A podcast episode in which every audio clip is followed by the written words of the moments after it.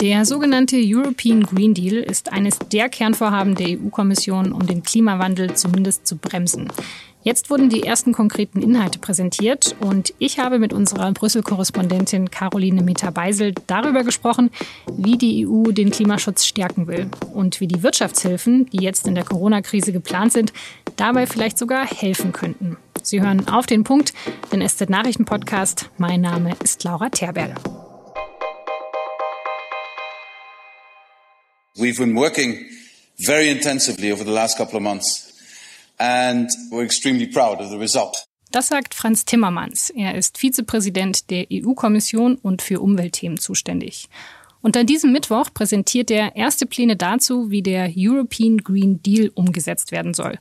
Und dabei geht er ganz schön ins Detail. Zuerst geht es um Biodiversität, also darum, wie Europa in Zukunft Arten schützen möchte. We propose, for example,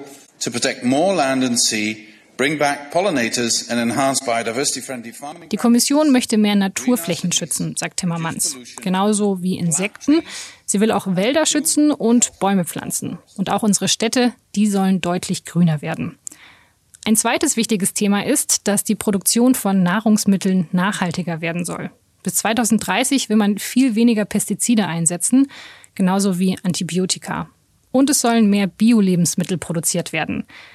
Wieso gerade die Landwirtschaft so ein starker Hebel für den Umweltschutz sein kann, das fasst Stella Kyriakidis zusammen, die EU-Kommissarin für Gesundheit. Food systems are the key drivers of climate change.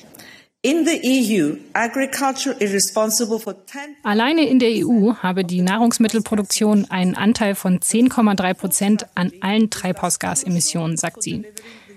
Biodiversität und Nahrungsmittel, das sind also zwei der Themen des Green Deals. Aber wie können diese Pläne überhaupt umgesetzt werden, so mitten in der Corona-Krise? Das habe ich Caroline Mitterbeisel gefragt, unsere Korrespondentin in Brüssel. Caroline, im Winter wurde ja der Green Deal ganz groß angekündigt ähm, und dann kam die Corona-Krise. Ich wäre jetzt eigentlich mal davon ausgegangen, dass Klimaschutz erstmal weniger Priorität hat in Brüssel, aber das war jetzt gar nicht so, oder? Ja, tatsächlich hat man eigentlich nicht den Eindruck. Also es gab schon ein paar Verzögerungen, äh, dass zum Beispiel irgendwelche Gesetzesvorhaben, die eigentlich schon im März oder April hätten kommen sollen, jetzt erst im Mai kommen. Aber insgesamt hat man den Eindruck, dass die Kommission plant, mit ihrem Green Deal so weiterzumachen, wie das vorher auch geplant war. Wobei sie jetzt bei manchen Projekten einfach ein bisschen diese ganzen Pandemie- und Corona-Fragen einweben. Aber eigentlich könnte man doch jetzt schon denken, dass die EU gerade andere Dinge zu tun hat, als dieses Klimapaket voranzutreiben. Also wir streiten ja in der EU seit Wochen über die europaweiten Wirtschaftshilfen. Davor ging es auch viel um Grenzschließungen, wie man jetzt zusammenarbeitet. Viele haben die EU da auch kritisiert. Wie passt das denn zusammen? Es gibt natürlich die Stimmen, die sagen, wir haben so viel anderes gerade zu tun und lasst uns doch mal diesen Green Deal irgendwie nach hinten verschieben.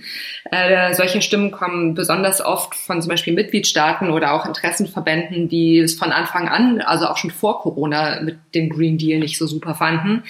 Konkretes Beispiel ist zum Beispiel diese eine Initiative, die heute vorgestellt wurde. Das, äh, da geht es um sozusagen gesünderes und klimaverträgliches Essen ähm, betrifft letztlich die Landwirtschaft und da gab es jetzt schon ganz heftige Kritik auch von Bauernverbänden, die sagen, das könnt ihr doch unseren Landwirten jetzt nicht antun, die sind gerade eh so gebeutelt.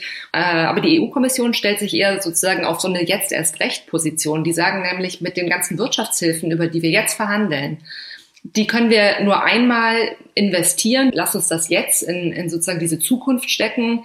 Weil wenn wir jetzt die alte Industrie nochmal peppeln, dann haben wir die einfach bis auf weiteres und dann müssen es die nachfolgenden Generationen ausbaden. Also wenn man so will, ist jetzt irgendwie, gibt es Leute, die denken, der, die Corona-Pandemie ist eigentlich fast eher sozusagen ein, ein Beschleuniger für den Green Deal. Okay, also man muss diese Krise nutzen, um jetzt eben diesen Schritt in die Zukunft zu gehen. Wenn die Wirtschaft jetzt wieder aufgebaut wird, dann soll das auch eine klimafreundlichere Wirtschaft sein.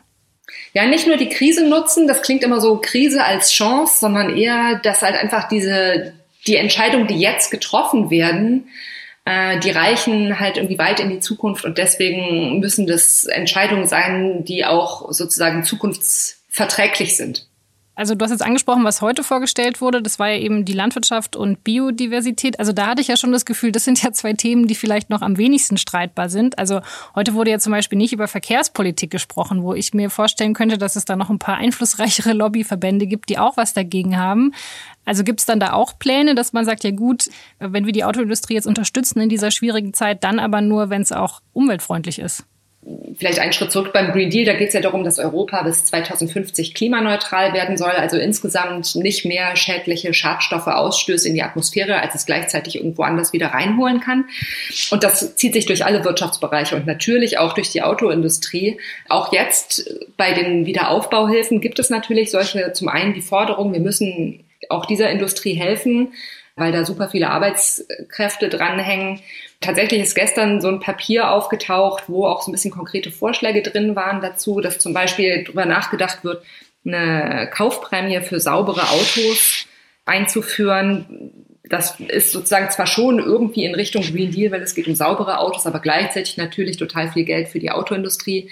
Aber zum, das war halt noch so ein Papier, das soll erst in der kommenden Woche verabschiedet werden. Deswegen würde ich da jetzt noch nicht irgendwie zu fest davon ausgehen, dass das alles haargenau so kommt. Das ist halt immer so eine, so eine Frage auch von, vom Aushandeln und Diplomatie und auch letztlich ein Stück weit Pragmatismus.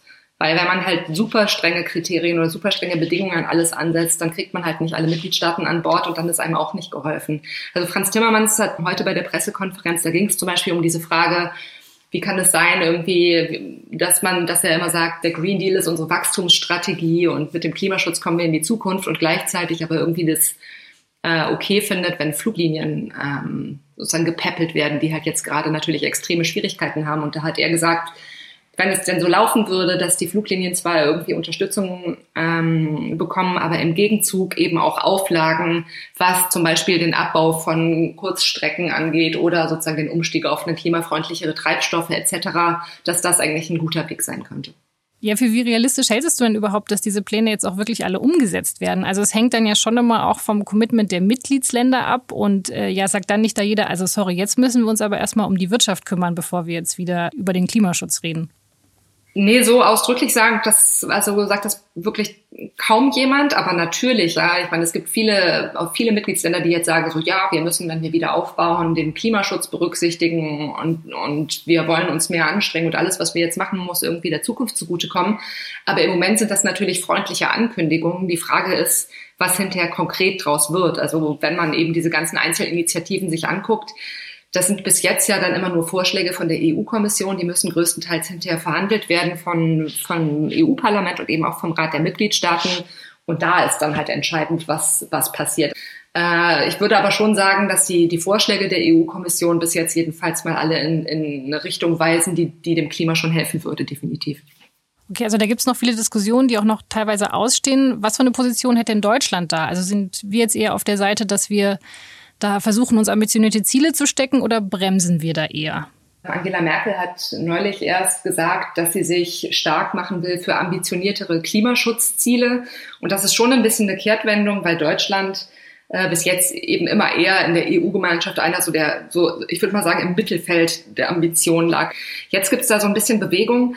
Die Rolle Deutschlands ist aber auch deswegen jetzt gerade extrem entscheidend, weil Deutschland ähm, in der zweiten Jahreshälfte die Präsidentschaft im Rat der Mitgliedstaaten übernimmt.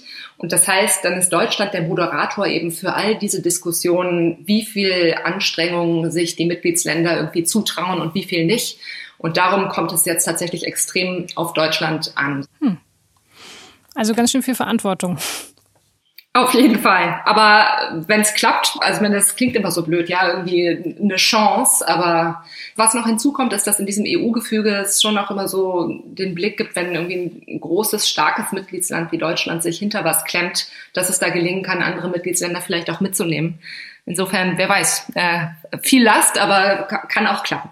Aber ist es nicht gerade jetzt noch besonders, also noch schwieriger, weil jetzt eben Deutschland auch sehr für seinen Kurs in der Corona-Krise kritisiert wurde und da viele Länder gesagt haben, sie hätten sich da mehr erwartet und man hat sich da zu sehr äh, immer auf die, die eigenen Bedürfnisse konzentriert? Ich glaube, diese Kritik gibt's natürlich und äh, Deutschland hat sich eben zu Beginn mit irgendwelchen Exportverboten und, und sozusagen zögerlich gezeigt, irgendwie da solidarisch zu sein. Jetzt gibt's ja diesen neuen Vorschlag von, von Frankreich und Deutschland, was sozusagen diese Corona-Wiederaufbauhilfen angeht und der wird von vielen, sind davon überrascht, weil sie schon gedacht hätten, dass Deutschland sich mal so weit vorwagt, ja. Ähm, ich glaube aber insgesamt, dass halt die Fragen also was das angeht, ist eben schon nochmal einfach auch ein anderes Thema, was sozusagen die Corona-Solidarität angeht oder solche Sachen, so langfristige Sachen wie irgendwie Klimaziele. Ich glaube, dass da sozusagen, dass man jetzt nicht sagen würde, du warst bei dem einen Corona-Thema nicht solidarisch und deswegen ziehen wir nicht mit dir mit bei dem anderen Thema. Das so, also ich jedenfalls habe sowas noch hier noch nicht gehört bis jetzt. Vielen Dank, Caroline Meter-Beisel in Brüssel. Dank dir. Das Bundeskabinett hat am Mittwoch beschlossen, die Arbeitsschutzvorschriften in der Fleischindustrie zu verschärfen. Unter anderem soll Leiharbeit verboten werden. Außerdem sind höhere Bußgelder geplant, wenn gegen die Arbeitszeitvorschriften verstoßen wird. Dafür sollen die Arbeitszeiten auch digital erfasst werden. Es hatte in den letzten Wochen sehr viele Corona-Infektionen in Schlachtbetrieben gegeben und deshalb wurden die Arbeitsbedingungen in der Industrie zuletzt stark kritisiert. Vor eineinhalb Wochen hat ein Mann in Waldkraiburg in Bayern mehrere Anschläge auf Geschäfte türkischstämmiger Inhaber verübt. Er habe gesagt, dass er Anhänger des IS sei und seit Dienstag ermittelt in seinem Fall die Bundesanwaltschaft. Jetzt hat er gestanden, dass er noch mehr Anschläge geplant hatte. Zum Beispiel auf mehrere Moscheen im Raum Waldkraiburg oder das türkische Generalkonsulat in München. Für die Angriffe habe er seit Februar Brandvorrichtungen und erhebliche Mengen Sprengstoff hergestellt.